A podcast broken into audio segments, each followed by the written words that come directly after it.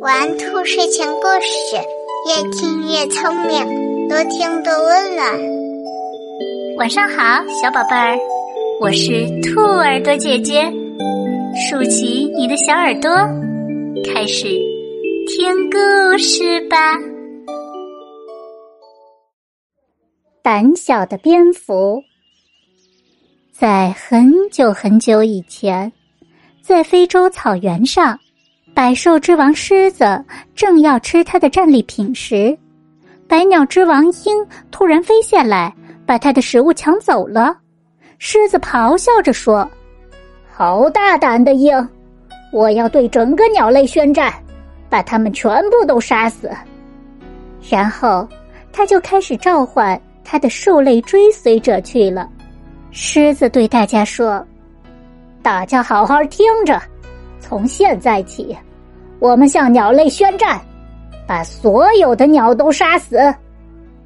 众兽齐声高喊：“明白了，我们的大王！”天黑之后，所有的鸟都回巢了，走兽们开始袭击了。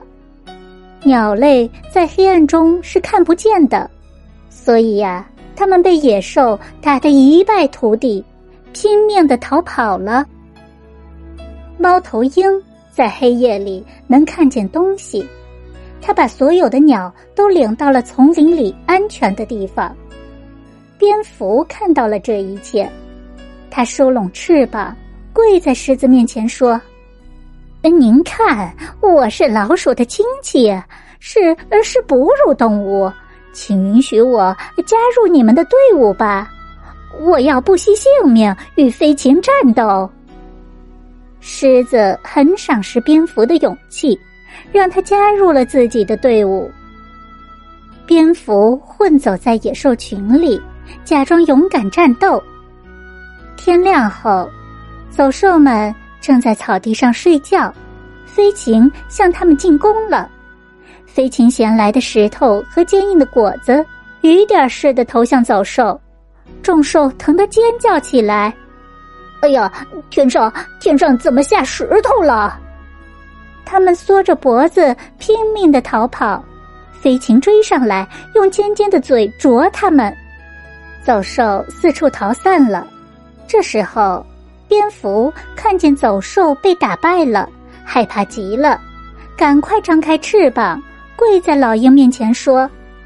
从我的翅膀，你就可以看出来我是飞禽。我愿意成为你麾下的一名战士。老鹰听了，很欣赏蝙蝠的勇气，于是便同意了他加入自己的队伍。战争就这样继续下去。聪明的猴子用硬果壳制成头盔，骑在粗皮厚肉的大象和犀牛身上，用弓箭射击。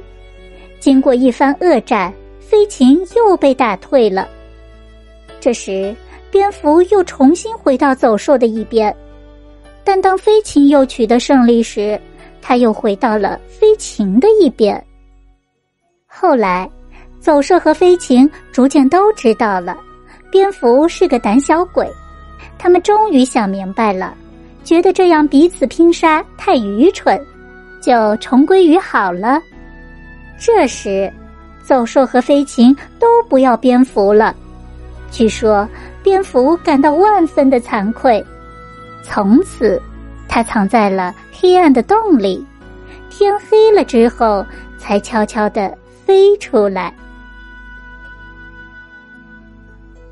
宝贝们，如果你喜欢这些故事，记得帮兔耳朵姐姐点一点订阅和分享哟。